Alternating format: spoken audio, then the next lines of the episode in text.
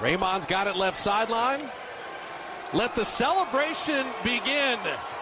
With four titles in the last eight years, the run is not done. The Golden State Warriors once again are NBA champions in 2022. 103 to 90 with 3.2 left. They got to clear the court here before the full-on celebration. Yeah, the buzzer wasn't the end of the game, was it? But there it is. The Warriors have won it. And an homage to our friend Tim Roy, the base team is the best team again. Muy buenas a todos y bienvenidos a Warriors Spain Podcast. Estamos por fin de vuelta eh, tras un paro navideño largo, la verdad, pero lo hacemos con las pilas bien cargadas para seguir hablando un año más, ya en 2023, de los Golden State Warriors. Lo hacemos además en una nueva casa, eh, por así decirlo. Eh, agradecemos a Back to Back por habernos abierto las puertas de su comunidad y por darnos una plataforma, bueno, tan bonita, cada vez más grande además como la suya, para hablar de, nuestra querida franquicia. Eh, bueno, ahora sí, eh, vamos con el primer capítulo de, este año nuevo, 2023. Eh, me presento, eh, soy Jordi Rivera, me podéis encontrar como arroba Jordi Rivera 6 en Twitter y también le damos la bienvenida a un señor que imagino que se lo ha pasado bien estas navidades y que nos tiene que contar un poquito su experiencia. Eh, buenas, Borja, ¿cómo estás? Feliz año. Muy buenas, Jordi, feliz año, tío. ¿Qué tal? Sí, la verdad que las navidades han sido un poco moviditas. Eh, por fortuna no ha habido mucho descanso, ¿no? Con ese viaje al otro, al otro lado del mundo casi, pero la verdad es que cuando, cuando consigues tener el sueño o logras el sueño de ver a tu equipo, ¿no? A los Golden State Warriors en directo y todo un partido de Navidad, pues, bueno, pues qué te voy a decir, ¿no? Fue la leche.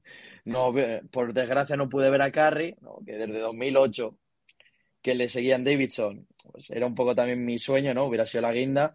Pero bueno, charlamos con Chris Mullin también, con Festus Ezeli. Los niños ya no se ¿eh? Festus. Una leyenda. leyenda. del primer anillo. Leyenda del primer anillo. Y bueno, lo que el ambiente del Chase, los aficionados, todo lo que engloba, o sea, fue, fue maravilloso, la verdad. Eh, bueno, no solo a tu equipo, a tus equipos en plural, ¿no? Porque estuviste por más sitios, ¿no? Sí, eh, pudimos acercarnos a San José a ver los Sharks, que es un poco el equipo de, un poco sigo yo los equipos de la Bahía, ¿no? En las cuatro grandes ligas.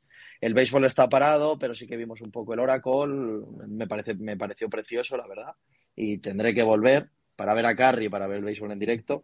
Y luego estuvimos en Las Vegas animando a los Niners, unos 49ers que el domingo noche se enfrentarán a los Cowboys, como las viejas rivalidades de antaño, y que desde este podcast les mandamos toda la fuerza y ánimo del mundo porque ahí estaré viéndolos y sufriendo, pero por fortuna en Las Vegas, aunque fue la prórroga, me dieron también una alegría. Me fui de San Francisco, Jordi, y me fui de Estados Unidos, hasta dando suerte a los Lakers que ganaron a Miami cuando fui a verlos. O sea, me fui de Estados Unidos con un inmaculado, creo que fue cuatro, no, eh, The Warriors fue 6 de 6, Lakers 2 de 2 y los 49ers, eh, por supuesto, bueno, 2 de 2, porque cuando aterrizamos acaban de ganar a los, a los Washington Commanders, o sea que muy contento. Pues les hace falta a los Warriors, ¿eh? viendo cómo está el panorama, eh, un par de entraditas más por ahí estarían, estarían bien. Eh, bueno, además de, del tema de los partidos y tal, el, el ambiente en el Chase Center, como era, no sé si viste un partido, puede ser desde, desde fuera del estadio, en la zona, bueno, como en la zona fan de, de ahí cerca del Chase Center, ¿cómo estaba el ambiente por allí en general? Pues fíjate, eh, me acuerdo el partido a las 7 de la tarde, si no me equivoco, hora de allí, por supuesto, no hora de aquí. Eh, y la verdad es que me impresionó mucho, sobre todo, lo primero que cuando llegas, ves el árbol de Navidad, lo que me impresiona es la cantidad de gente que hay. O sea, la banda de música va moviéndose alrededor del árbol de Navidad, donde hay unas gradas, que son unas gradas que al principio dices, uy, unas gradas aquí. Claro, cuando ves la pantalla gigante que anuncia los partidos, anuncia eh, los patrocinadores, ¿no? De los Warriors, lo que te más, lo que más choca es que el partido lo dan en directo fuera. O sea, si tú realmente vas a San Francisco y eres fan de los Warriors y no has podido conseguir entrada, no hay ningún problema, pues te puedes entrar en la grada de fuera y disfrutar del partido igual. O sea, eso me llamó la atención. Luego, además, al lado de la grada está NBC Sports, ¿no? El de la de la Bahía, donde está Chris Mullin, donde está Festus Ezeli, ¿no? Y donde, por fortuna, cuando ellos se iban hacia el pabellón, el día que jugábamos contra Utah, eh, pudimos charlar con Chris Mullin. Bueno, yo le conté que teníamos un podcast de Warriors Spain. Más le dije que era aficionado al Valencia, le dije que era de Valencia y, conocía el Valencia Basket. Un tipo, la verdad, que muy cercano y, y además que, bueno, se nota que allí es una leyenda, ¿no? Porque allí la gente, eh, yo creo que salvo Stephen Curry, Clay, Draymond Green por estos 11 años, yo creo que vamos, la, cuarta persona más importante ¿no? de la franquicia y con honores, y por eso tiene la camiseta retirada en el pabellón, es Chris Mullin, ¿no?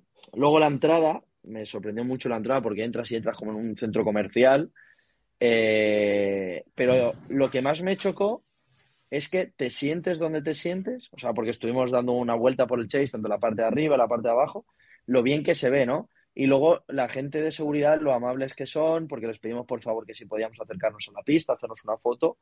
Y vamos, ya te digo, Jordi, tenía, eh, me estaba haciendo una foto y tenía detrás a Iguadala, a Draymond Green y a Jordan Poole tirando, ¿no? Y luego apareció yo Clay Thompson, ya desató la locura.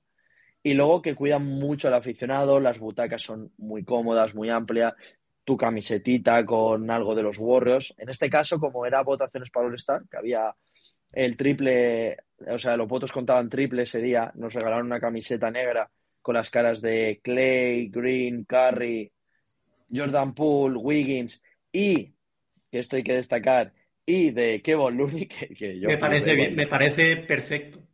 y me parece perfecto. Y ahí está, hay mucha gente que la ha escocido, ¿no? Dicen que no nos tienen que dejar votar los aficionados de los Warriors, pero bueno, yo creo que la gente es soberana y cada uno puede votar a quien le dé absolutamente la gana. Cuando Yao Ming ganaba eh, para ir al All-Star por el voto chino, nadie decía ni mo.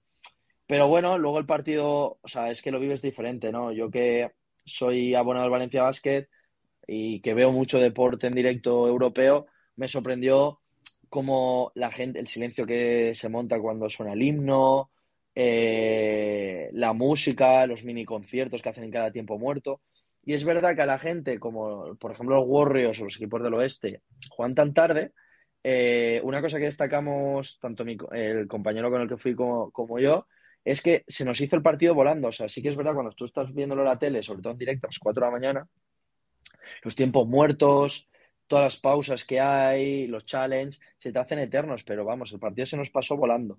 Y luego el ritmo de juego, o sea, aunque era un partido de regular season, también es verdad que era el día de Navidad, que es un partido que es un prime time, que, lo ve todo el mundo, ¿no? Eh, sí, están motivados los jugadores ese día. motivado las defensas, Draymond Green con Yamorán tuvo un par, eh, me acuerdo también el tapón que le hace a Yamorán. Luego nuestro Santi Aldama, ¿no? Que le metió dos triples en la cara de Draymond Green y luego Draymond Green se devolvía. Ves aspectos del juego que desde la tele sí que es verdad que los puedes analizar más, pero en directo ves eh, lo realmente física que la NBA. Y cuando siempre llega el típico que dice, no, es que la Euroliga es más táctica que la NBA. Yo a veces he apoyado eso. Es verdad que hay más zonas, y más táctica, más jugada hay más pizarra, pero cuando tú realmente ves un partido de la NBA, ves que realmente no le juegan ISOs o aclarados y ya está. No, no, ahí hay un trabajo. Ver a Clay Thompson correr por la línea de fondo, pues estamos por debajo de esa canasta, por la línea de fondo para tirar de tres, los bloqueos ciegos de Kevin Looney, eh, Kuminga, cómo defiende. La verdad es que fue una experiencia que, vamos, incluso luego cuando eh, días más tarde fuimos a ver los Lakers también, o sea, es una experiencia que para todo fan del baloncesto, vamos, yo lo recomiendo totalmente. Y encima ganamos, y ganamos bien a, Memphis, pues ¿qué más queremos? Yo creo que en general, en cuanto a ese tema del baloncesto en directo, eh, se nota mucho el impacto de, ciertas cosas y se nota mucho la diferencia de verlo en directo a verlo en casa. Hay algunos detalles que puedes ver en directo que, que en casa es imposible e imagino que si los transportas ya a nivel NBA eh, con muchas cosas que a lo mejor durante tiempos muertos o durante también ser una pista todavía más grande de lo que es de lo que puedes ir aquí en ACB, Euroliga además, y, y, bueno, y un ambiente distinto, pues sí que te debes de dar cuenta de unos detalles eh, que desde luego viéndolo en el, en el League Pass es imposible darse cuenta. Sí, sí, totalmente. Ya te digo, o sea, es una experiencia que vamos, total. Sí que es verdad que lo primero que cuando llegas al pabellón te parece enorme, enorme. O sea, te parece como si alguien va a, estrella, a Belgrado a ver un o a, o a Estambul, son pabellones más nuevos, más grandes, o el nuevo Valencia Arena, como será. Pero sobre todo te impresiona que hasta Stephen Curry, cuando sale con, salió con ese traje verde, o sea, te parece muy grande. O sea, es que no, no, no, en la tele, incluso Kevin Looney tiene una espalda que, no os podéis imaginar lo grande que es, ¿no? Eh, es lo que más te impresiona, ¿no? Eh, y lo cerca que se ve, nosotros estamos, es verdad que nosotros nuestro asiento está bastante cerca de la pista, pero ya te digo, o sea, a mí me sorprendió todo, o sea, todo, es que tienen todos los detalles y ya te digo que el espectador eh, lo cuidan muchísimo allí. Saben, saben cuidar y valorar el producto que tienen. El tema de la banda de música me parece, bueno, me parece un poco curioso porque suele ser algo más habitual en el, en el baloncesto universitario, en general en, el deporte universitario estadounidense. Y, yo creo que no es tan habitual, creo, no lo sé. Tampoco he estado en todos los pabellones NBA, no está en ninguno, de hecho. Eh, pero no creo que sea algo habitual en todos los equipos y en todas las ciudades. No, en, en Staples, bueno, en el, Crypto.com Arena no lo vi, pero en el Chase sí que lo vi. De hecho, al día siguiente fuimos a, bueno, a comprar un, hacer, hacer un poco de compras de merchandising, ¿no? En la tienda de los Warriors, porque cuando sabes del partido hay una cola que rodea el pabellón, o sea, imagínate la locura. Eh, y al día siguiente estaba la banda por ahí tocando también por medio de la tienda, porque la tienda está también a rebosar, o sea, da igual cuando vayas. Y, el día de Utah, que es cuando pudimos hablar con Chris Mullin, que luego nos quedamos a la viendo el partido desde fuera por vivir la experiencia también, eh, estaba allí la banda. O sea, no sé si es de San Francisco únicamente, de, o sea, de los Golden State Warriors, pero me pareció súper curioso, además con sus bombos eh, amarillo y azules, y la gente le hacía el pasillo, vitoreaban, y sobre todo lo que valoro es el buen rollo que había. O sea, yo vi camisetas de los Bucks, camisetas de Chicago, sobre todo en, el de los Lakers, ¿no? que al final es una ciudad incluso mucho más turística que San Francisco, siendo San Francisco una ciudad que recomiendo 100% y es preciosa. Pero en Los Ángeles, sobre todo, yo me acuerdo que llegué con la sudadera de los Warriors porque quería llevar algo de baloncesto y no tenía otra cosa. Eh, y al lado teníamos gente de los Lakers, luego había gente de Miami, gente de Chicago, como he dicho, gente incluso uno con la gorra de los Clippers. Allí la gente lleva mucho ropa, merchandising de equipos eh, de, fútbol americano, de hockey, NBA, tal y cual. Y nadie te dice nada, nadie te dice, oye, ¿qué haces con eso? Eh, es una falta de respeto. O sea, me sorprendió que para lo que beben de cerveza y otros eh, brebajes, ¿vale? Y, y, los locos que parecen, ¿no? En directo, cómo hacen ciertas cosas, son muy respetuosos con lo que lleva cada uno, no se meten y de hecho son bastante amables.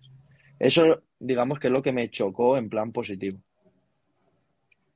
Bueno, aquí el ambiente general deportivo más hostil, digamos que culturalmente son dos mundos totalmente diferentes. Cada uno con sus cosas buenas y con sus cosas malas, pero, pero al fin y al cabo, pues dos maneras muy diferentes de vivir el deporte y, y ambas, bueno, quitando algunas cosas concretas de cada una, perfectamente válidas. Eh, si tienes alguna algo más que contar de la experiencia y tal, eh, dale con ello o, pasamos ya pues, a lo puramente deportivo. ¿Sabes lo que pasa, tío? Que me han preguntado ya tanta gente que tal igual, eh, que no sabría decirte así nada más reseñable. No, bueno, pues no, simplemente pues eso, el juego de imágenes, eh, la cantidad de famosos que ves, ¿no? Estaba media plantilla de los 49ers, por ejemplo, ese día, estaba Adam Sandler, que se ve que actuaba al día siguiente. O no sí, lo, anunciaban lo de Adam Sandler en, en, bueno, en la retransmisión de los Warriors, casi, bueno, estuvieron un tiempo anunciando. Y luego me sorprendió pero eso, bueno, no es de nuestro podcast. Eh, ¿Cómo apoyaban a Westbrook en Los Ángeles? Es algo, Jordi, que me quedó. O sea, no sé si eran sorna o no, pero es que hasta me contagió y animé a, Westbrook. Y, igual que lo Luni, me parece bien que, que al hombre lo han estado maltratando un poco, más allá de, de carencias como jugador de baloncesto o lo que pueda haber hecho bien o no. Eh, eh, hubo cierta fase en la que se pasaron un pelín, creo yo. Sí, totalmente de acuerdo. Bueno, pues eh, vamos ya si te parece con, lo deportivo, que viene siendo, pues como desde el principio de la temporada prácticamente una montaña rusa de una racha buena de partidos, otra racha mala, se lesiona Carry, parece que, esto va, a ir mal, se ganan cinco partidos consecutivos, luego cuando parece que, se está empezando a jugar bien, se cae en un partido un poco extraño y en el que tampoco se jugó especialmente mal contra, contra Detroit en casa. Y hay un par de derrotas ahí un, poco duras, como la del otro día en Chicago, que, que bueno, no se pudo parar a, a Busevich. Eh, en ataque ya con Carry de vuelta, eh, pues costó un pelín y, bueno, y el último partido, por suerte, parece que, ya va despejando Steph después de, la lesión. 41 puntos y victoria en, Washington, pero, pero seguimos en el 50%. Por suerte, el, el oeste no está muy, muy fuerte, que digamos, y las plazas de, de acceso a playoffs sin necesidad de pasar por play-in están relativamente asequibles. Sí, a ver, sí que es verdad que en, en, un año normal de los últimos años del oeste, eh, ahora mismo eh, estaríamos rezando por intentar entrar en play-in, ¿no? Pero bueno, viendo la locura en la que está siendo el oeste, ¿no? El este sí que está un poco más asentado y parece que hay tres equipos con mucho nivel, ¿no? Celtics, Nets y Bucks. Eh, aquí es una quimera, ¿no? Parece que Denver y Memphis son los equipos más fiables, pero bueno, como, como te he dicho, en Navidad yo vi a unos Warriors que sin Stephen Curry, sin Andrew Wiggins, eh, les, les, ganamos muy bien a Memphis, ¿no? Entonces, yo sí que creo, y como han votado los expertos en NBA, los Warriors son el equipo que más van a mejorar este eh, segundo tramo, ¿no? De la temporada, sobre todo cuando vayan recuperando activos y cuando se vaya engrasando más el equipo y estemos todos, sí que es verdad que sigo creyendo que nos falta algún activo más defensivo. Y, yo creo que también nos falta un pivot y si no vamos a contar con James Wiseman, igual la gerencia tendría que mirar algo ahí. Pero, pero es que es lo que tú dices. Eh, después de esas cinco victorias parecía que, que remontamos, parecía que ahora volviendo a Stephen Curry vamos a coger una buena racha de victorias, frenazo en Chicago, eh, luego ganas en Washington con un partidazo de Curry que parece que no haya estado de baja el mes y algo, que ha estado de baja. Un Andrew Wiggins que bueno, que al final tiene que venir poco a poco porque ha tenido una racha así como de lesiones un poco extraña, ¿no? Sí, le está costando a Wiggins, pero, pero tiene tiempo. sí, pero al final es lo de siempre, ¿no? Eh, es verdad que ahora mismo no está Kuminga, que me estaba gustando muchísimo, ¿no? Sobre todo en la faceta defensiva. Estaba tomando muy buenas decisiones en cuanto a penetrar a canasta y atacar el aro, y luego defendiendo, estaba defendiendo y además con defensas de muchísima calidad que las firmaría el propio André Guadala, ¿no? Un André Guadala que lo usamos, que duró unos partidos, que lo usamos bastante de cuatro, falso cinco, y, que curiosamente hay un dato que dice que tiene el mejor más menos del equipo. O sea, eso un poco habla de, cómo estamos jugando, ¿no? Al final yo creo que si ajustamos en defensa, eh, cometimos el error de que cuando se fue Mike Brown no contratamos ningún asistente defensivo y yo creo que también eso se está notando, ¿no? Y tampoco puede ser que seamos top cuatro equipos en casa y luego fuera de casa eh, no seamos capaces de, de ganar más allá de Toronto o Washington. O sea, me parece un poco, permitiéndome bien la expresión, vergonzoso. Sí, lo de fuera de casa es surrealista. Yo creo que está pasando ya a ser algo un poco más mental que, otra cosa. porque al final las armas están eh, y buena muestra son los partidos en casa. Y yo creo que por lo menos un 50% habría que exigir eh, fuera de casa y estaríamos con un récord totalmente diferente. Estaríamos probablemente luchando con, con Denver y con Memphis por el primer puesto al oeste. Eh, creo que esto del tema mental fuera de casa lo llegó a comentar Draymond Green recientemente en su podcast, que volvió por fin después del tema de, de pool y demás, se fue unos meses ahí de, descanso y al final acabó, acabó volviendo. Y, y coincido con él, creo que es muy probable que, que haya ahí una, una laguna mental de, de que fuera de casa cuesta un poquito más, pero no creo que tenga por qué ser así. Esperemos que, que vaya mejorando bueno, este, este problema y se vayan sacando partidos poco a poco. En cuanto al tema de los lesionados, eh, si no, bueno, ahora está, vuelve a estar Iguodala, que cometió el mm. error de hacer un mate y ahí se quedó. Y sigue ya Michael Green fuera, si no me equivoco, sí. Y Kuminga no, no ha vuelto todavía. Con lo cual, eh, no sé si esperar mucho de, bueno, de Iguodala poco, más allá de, algún minuto concreto en, determinados partidos.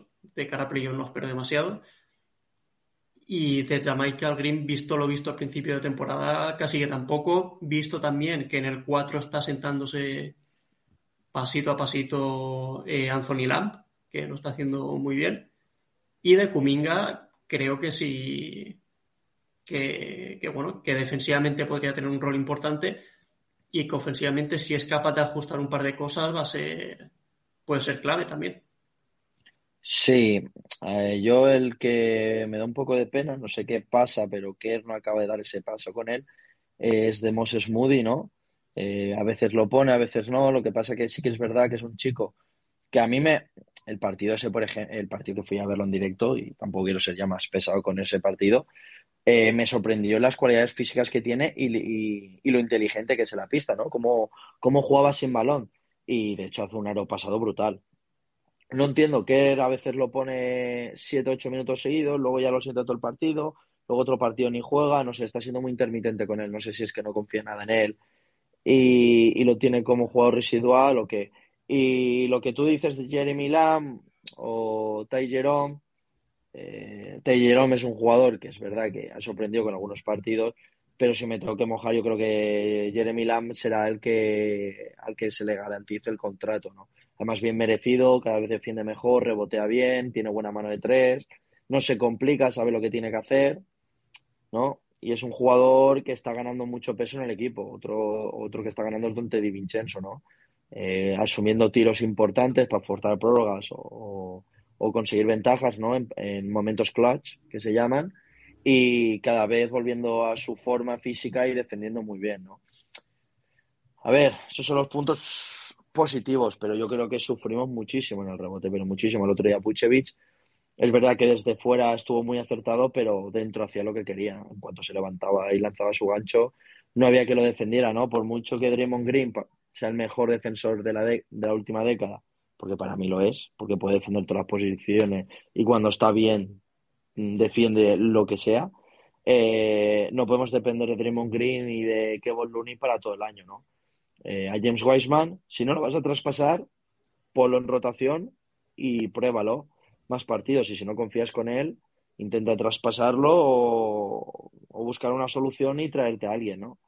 bueno, eh, Wiseman, que por cierto el día de Navidad estuvo bien.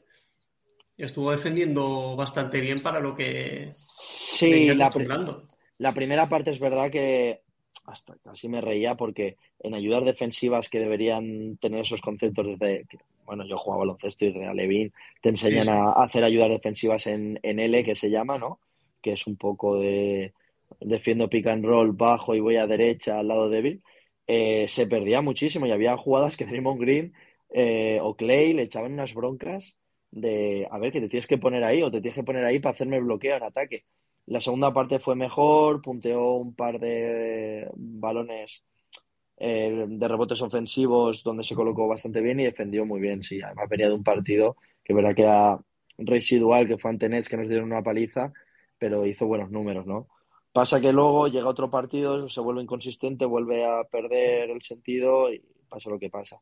Un poco también, eh, obviamente no es comparable, lo que le pasa a Jordan Poole, ¿no? Jordan Poole tiene unas estadísticas muy buenas, Jordan Poole hace muy buenas anotaciones, pero si tú te fijas en sus decisiones en los últimos cinco minutos o del, segundo cuarto, del último cuarto, que es un poco eh, los momentos clutch de cada partido, eh, la toma de decisiones de Jordan Poole es bastante lamentable, ¿no? Eh, yo me acuerdo que el partido que vi, que vi en directo, o sea, tomó un par de decisiones que dices, ¿a dónde vas? ¿O por qué tiras si no hay nadie al rebote? Eh, y luego el famoso. El partido, el partido de Detroit de Jordan Poole es eh, dramático en ese sentido. Sí, al final. Es, es, muy malo. Al y final se, se, pierde por un tiro de, de Sadik Bey, que es, bueno, es un poco un churro ahí al final, pero se llega a ese momento, entre otras cosas, porque Poole no decide bien en momentos importantes. Y, y es algo que, que, bueno, que se le debería exigir ya un, un mínimo eh, bastante alto. Sí, sí, sí, totalmente. Además, eh, de los partidos estos que hubieron en Navidad consecutivos, el, sobre todo a mí me sorprendió para mal el partido, el, el famoso partido en el que Clay y Ty Jerome en la última jugada están diciéndole que está solo Di Vincenzo y él decide irse contra, no me acuerdo qué defensor fue, de Charlotte y, y menos mal que el balón sale para arriba y en vez de ir para ellos, eh, va a las manos de, de, Donte, que es el que fuerza la prórroga, para ganar. Pero decisiones que yo creo, que el otro día lo comentaban en Movistar, cuando el Sundays, que el quinteto para cerrar los partidos, el quinteto de la muerte, eh, irá de la mano de, de Jordan Poole junto a Curry, Clay, Wiggins, Green, pero sinceramente, si me tengo que mojar, yo creo que Dante Di Vincenzo tiene más chances de acabar los partidos, por lo que ha demostrado, incluso Jeremy Lamb, o incluso yo te diría Kuminga para la faceta defensiva, más que Jordan Poole, sobre todo viendo las últimas decisiones en los momentos. Al final, es verdad que Jordan Poole anda un buen contrato, pero no nos olvidemos que Jordan Poole, donde mejor funciona, aunque no lo refleje las estadísticas en sí, eh, es saliendo desde el banco ¿no? de microondas, ¿no? que se llama. Sí, y al, y al final los cierres, en los cierres el balón lo tiene que tener, lo tiene que tener Carry, que al fin y al cabo es, es la referencia y el, y el motor ofensivo. Y sin balón ahora mismo, sí que es cierto que Poole ha dejado, bueno, en determinados momentos buenas sensaciones con eh, sin el balón en las manos, moviéndose bien. Pero creo que Di Vincenzo es mucho más fiable en ese sentido de momento. Y además, eh, tiene algo muy positivo Donte, que es que ataca muy bien el rebote ofensivo para ser tan bajito y nos ayuda a sacar segundas oportunidades ahí, algo que, Jordan Poole, pues evidentemente no, no, es capaz de hacer. Con lo cual, eh, probablemente en temporada regular no lo veamos tanto, con todos al completo, pero en playoff, que ya no se regala nada, eh, veremos más de un cierre con Poole en el banquillo, sin duda. Sí, sí, yo yo creo que Jordan Poole, y, que conste que no tengo nada en contra de él, de hecho, cuando el jugador al principio generaba tantas dudas, eh, yo le quise dar un voto de confianza, yo, bueno, yo era de los que pensaba que si Kerr insistía en él de generador, era por algo, ¿no? Pero, pero no puede ser que ya cuando llevas unos, unos años en la liga, eh, tomes unas decisiones que tomaría un rookie de segunda ronda, ¿no? Al, al que está jugando unos playoffs, por ejemplo. El año pasado nos ayuda mucho con, en Dallas, anotadora, pero es lo que digo, ¿no? Es un líder de la segunda unidad, pero los momentos clutch, por lo que sea, pues chaturulla y, y pierde un poco el sentido del juego o la coherencia. Al final ese día Clay estaba on fire, ¿no? Como dicen los americanos en llama, y decides tú tirar yéndote hacia el defensor, que es que al final eh, la cara de Kerr o la cara de Clay que más de un día ya se han enfadado con él, porque creo que a los dos días pasa algo muy parecido. Eh, no es nada negativo, al final es un chaval joven y, aprenderá, pero eso lo tiene que cuidar, eso y las pérdidas, que tiene unas cuantas por partido. Sí, eh, bueno, si quieres, cerramos ya con, la actualidad y pasamos a, los partidos que nos esperan en, la próxima semana. Eh, será una semana complicada, a priori. Eh, se juega en Boston, se juega en Cleveland y se juega ya, ya entra la semana que viene en casa contra, contra Brooklyn. ¿Qué se puede sacar de ahí? ¿Qué se puede sacar ahí? El de pues- Brooklyn es sin Durán, que ahí igual podemos tener sin Durán y en casa. Sí, a ver, también debería sacar eso. También dependerá de cómo tenga la cabeza nuestro amigo Kairi, ¿no? Ya sabemos cómo también, Ya sabemos cómo, cómo funciona este hombre. Eh, bueno, yo es que es lo que te digo, tengo unas sensaciones con el equipo, pero de repente, en el momento que menos me espero, vuelve a pasar lo contrario, ¿no? El partido de Boston va a ser un partido durísimo. Ah, partido muy, muy, muy, pero que muy duro. Eh, es un partido que jugamos contra el mejor equipo actual de la liga. Eh, luego al día siguiente te vas a Cleveland en back-to-back. Eh, entonces, yo sí que tengo fe al partido contra Brooklyn porque es en casa, ¿no? Y es un poco diferente contra el, partido luego del día 26, pero bueno, grabaremos antes, imagino. Bueno, no sé ni qué día. Sí, grabaremos antes el de Memphis. Estará igualado, pero yo creo que también podemos sacarlo. Pero el partido de Boston y el de Cleveland, yo creo que uno de los dos lo vamos a perder y para mí salir ya del este con los dos partidos que quedan con un 1-1, vamos, para mí sería una grandísima noticia porque si todo va como está yendo la temporada y más fuera de casa, ante dos equipos que defienden muy bien y que están practicando un buen baloncesto, pues fácilmente y además yendo en back-to-back te puedes llevar dos sopapos importantes. Sí, además, eh, bueno, sobre todo Boston tendrá ganas de, de hacer un muy buen partido contra Golden State después de la derrota en la Bahía.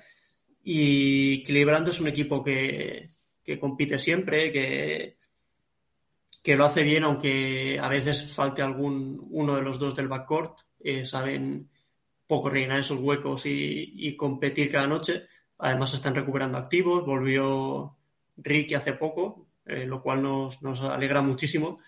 Y, desde luego, además, viniendo en back-to-back, eh, será muy, muy difícil sacar ese partido.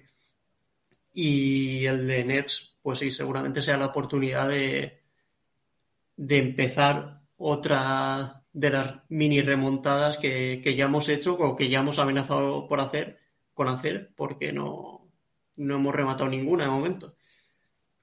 Eh, si no tienes ningún comentario más de, lo que es la semana próxima, si quieres vamos a... No, bueno, sí, comentar que nosotros en, en el podcast, para los que no nos conozcan y nos vayan a empezar a conocer ahora, eh, normalmente, pues eso, siempre contamos alguna anécdota eh, del equipo al principio, ¿no? Eh, luego sí que es verdad que analizamos un poco cómo ha ido la semana. Es verdad que este programa es más especial porque hemos estado un mes de parón, ¿no? Por las navidades. Yo es verdad que también me fui allá y no lo pude hacer.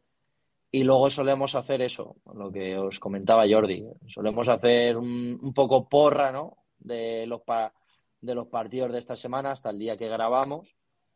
Eh, ya os digo que es un poco especial este programa un poco de presentación.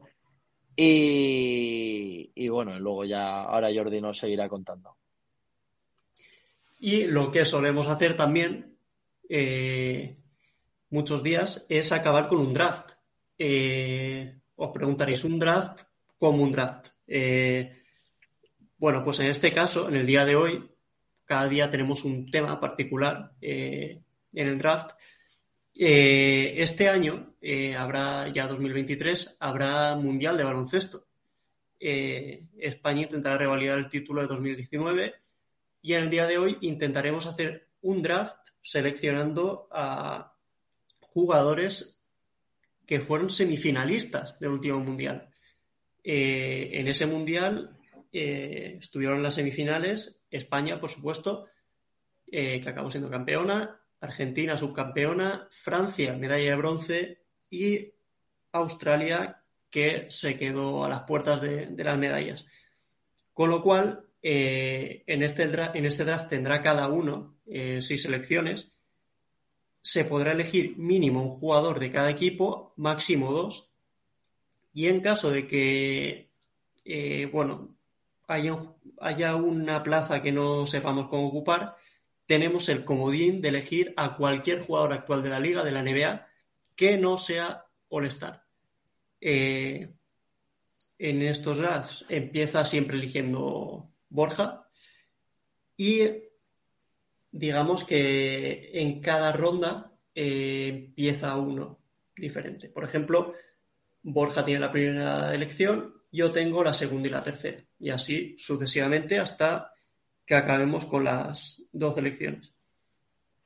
Eh, ¿Está todo claro? Sí, yo que, queremos dejar claro que es el draft es un juego que hacemos siempre al final. y cuando traigamos invitados, como vino Nacho Losilla a nuestro anterior programa, eh, lo hacemos para que el invitado casualmente se aclara enseguida, pero aquí donde me tenéis a mí, no sé si es porque me estoy haciendo mayor o qué, aquí el amigo Jordi me monta unos líos que sí, sí, te dejo elegir el primero, pero no sé cómo lo hago, que siempre al final le tengo que preguntar 50.000 veces porque me hace el lío. Pero bueno, ya lo iréis viendo y de hecho podéis participar cuando lo escuchéis. Y si queréis mandarnos luego. Ideas de. Claro, ideas de draft también. O ideas de draft, o bien por comentarios cómo saldría vuestra plantilla, tanto en arroba wars, eh, GSW Spain o a través de Back to Back o en Evox o en alguna o la plataforma que, los, que lo escuchéis, ahí podréis dejarnos el comentario que queráis sin ningún problema. Bueno, también las preguntas de, de Borja os pueden ayudar a vosotros a ir entendiendo poco a poco de, de qué van los drafts, en caso de que pueda haber alguna, alguna duda, que es normal que las haya, porque yo a veces tampoco me explico bien. Y, bueno, hay que ir recordando un poquito cómo, funciona. Con lo cual, eh, si quieres, vamos empezando y, y eliges a tu primer jugador. Sí, a ver, lo tengo clarísimo. Es uno de mis jugadores preferidos. Me lo vas a quitar a mí, creo. Puede ser. Eh, es un jugador cuyo pabellón donde debutó con 14 años en la ACB eh, voy a visitar en un mes, porque estaré, si no pasa nada, en la Copa del Rey de, baloncesto, si se clasifica ganando el domingo el Valencia Basket. Y no es otro que el MVP de aquel mundial, el señor Ricardo Rubio Vives. Vale. Vale, vale, vale. Vale, ahora yo creo que. A ver qué puedo hacer. Yo creo que voy a tirar con el comodín. Ya, aunque sea pronto. Ya me estás haciendo trampa, ¿ves? ¿Veis lo que os digo? Lo del comodín lo he dicho, ¿eh? Ya, ya, ya. Un comodín, no all estar. Pero claro, ¿con quién tiro yo como no estar? Porque quiero un base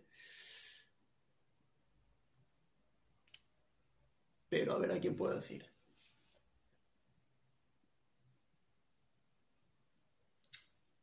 Bueno, digamos que es un poquito. No es trampa porque realmente no suele estar todavía. Pero seguramente vaya a ser estar más pronto que tarde. Voy a elegir a Shea Gilbus Alexander. Wow. Buena elección, ¿eh? No, no, y además a ver si va con Canadá y... estaría, estaría muy bien que, que llevara a Canadá una selección potente, potente, porque puede llevarla.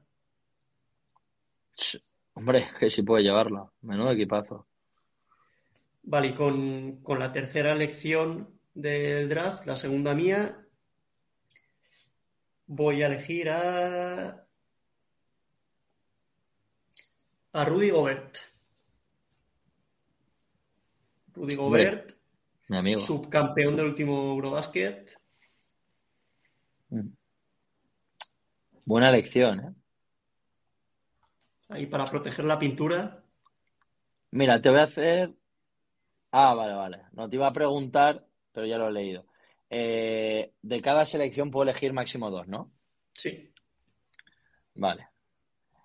Eh, voy a sorprender con lo que voy a elegir pero voy a agotar ya la siguiente de España y es porque es un jugador de la, de donde vivo, es un jugador de mi club ACB actual, es un jugador que tengo mucha estima y que, y que es un defensor élite. ¿no? Voy a elegir a Víctor Claver de 4. Me parece muy bien. Además, de, defensa. Hizo probablemente la competición de su vida, o una de las competiciones de su vida en ese mundial, y, y me alegré mucho de que, de que consiguiera el título porque se le había tratado un poco mal hasta entonces en la selección y, y vamos, hizo un papel eh, magnífico. Sí, para mí después de Mark y de Ricky, para mí es el jugador clave. Y, sí, y yo me alegré por el tema de que en Valencia, por ejemplo, ha sido siempre, siempre han dicho que le llaman el chiqué, ¿no? El, el niño, y, mm. siempre decían que, que parecía que sí, pero nunca explotaba, que no tenía sangre. Y vamos, Lo de la sangre de horchata, ¿no? Y y al final se convirtió en un defensor élite en Europa. Un jugador en Lokomotiv, en Barcelona y ahora en Valencia se convirtió en primordial. Sí, yo creo que lo que dices, junto a Rudy, eh, yo creo que después de Mark y Ricky fueron los dos jugadores clave. Sí, totalmente. Vale. Eh, siguiente elección, tuya. Vale. Eh, voy a elegir un pivot que me, que me hace mucha ilusión, que cuando era pequeño venía a la Fonteta y nos reventaba con un socio argentino, pero está ya retiradísimo. Ahora ya, ahora es eh, asistente, además en la NBA, si no me equivoco, y jugó los Knicks. Eh, voy a elegir a, a un gran pívot, ¿no? de esos que sacó Ivanovic en su momento en el Tau, al señor Luis Escola. Un poco como homenaje a su carrera. Vale. Además, creo, creo que fue su último gran partido porque se estuvo preparando para el Mundial. Creo que ya se retiró justo después de ese partido. No, bueno. Ah, eh, ah vale, eh, tiene que estar en activo, perdón. Acabo no, de... no, pero, pero te lo voy a comprar. Te lo voy a comprar como homenaje a, a Escola, que, que, bueno, hasta los, hasta los Juegos de 2021 estuvo jugando. Con lo cual, igual todavía está bien para, para jugar 5 o 10 minutos. Buah, y, te lo compro, ya te lo compro.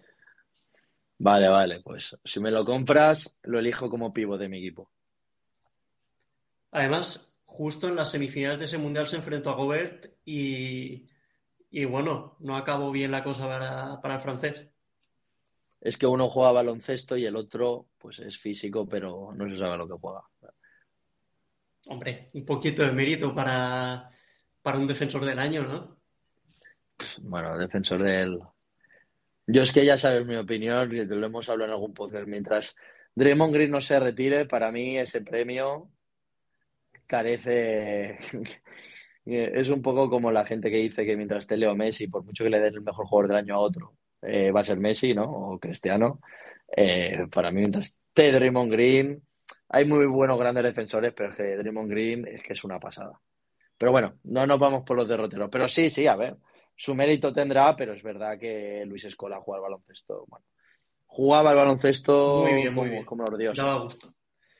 Eh, vale, voy a ir ahora con un australiano de nombre Joe, de apellido Ingles. Jugó en, en la CB también, en Granada y en Barcelona. Sí, señor. Y tuve la suerte yo de verlo precisamente en una Copa del Rey, en, en Barcelona en 2012 en directo. Ahí Jordi, pero ¿te llevaban en el carro o lo viste por tu propio eh, Pues prácticamente.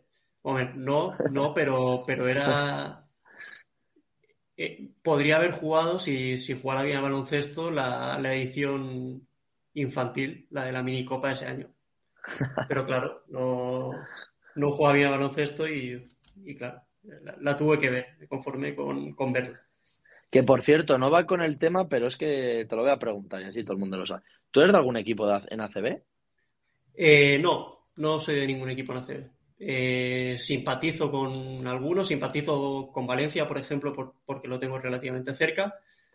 Pero quería, no quedar Luce, de... quería quedar del Lucentum Alicante, fíjate lo que te digo. En esa, en esa copa fui con, con la afición de, de Lucentum. Y bueno, es un club al que quiero que le vaya bien y tal, pero tampoco tengo un vínculo emocional muy grande Ya. con el club. Entiendo, tío. No, tenía esa curiosidad yo. Bueno, pues vamos a seguir con el, con el draft. Y me voy a quedar ahora con. Me falta. Me falta, bueno, un español como mínimo y un argentino como mínimo. Hmm. Vale.